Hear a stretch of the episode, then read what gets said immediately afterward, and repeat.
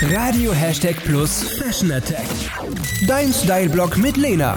Worum geht's? Nicht mehr lange bis Weihnachten und da stellt sich nicht nur die Frage, was schenken, sondern auch was anziehen. Ich zeig dir heute, wie du am Weihnachtsbaum eine gute Figur machst. Was ist daran so geil? An Weihnachten soll es vor allem gemütlich sein. Es ist ja immer noch ein Familienfest und da passt so ein schöner gestrickter Weihnachtspulli immer noch am besten. Es gibt ja so diese richtig krassen und teilweise echt hässlichen Weihnachtspullis mit Rentieren und Schneemännern drauf. Das ist als Gag natürlich auch ganz witzig. Wer es aber trotzdem noch stilvoll mag, der wählt einen Pulli mit dezenterem Weihnachtsprint. Ich habe in der Stadt Stadtgalerie Schweinfurt einen Pulli in einem Roseton gefunden mit so einem sternförmigen Muster am Kragen.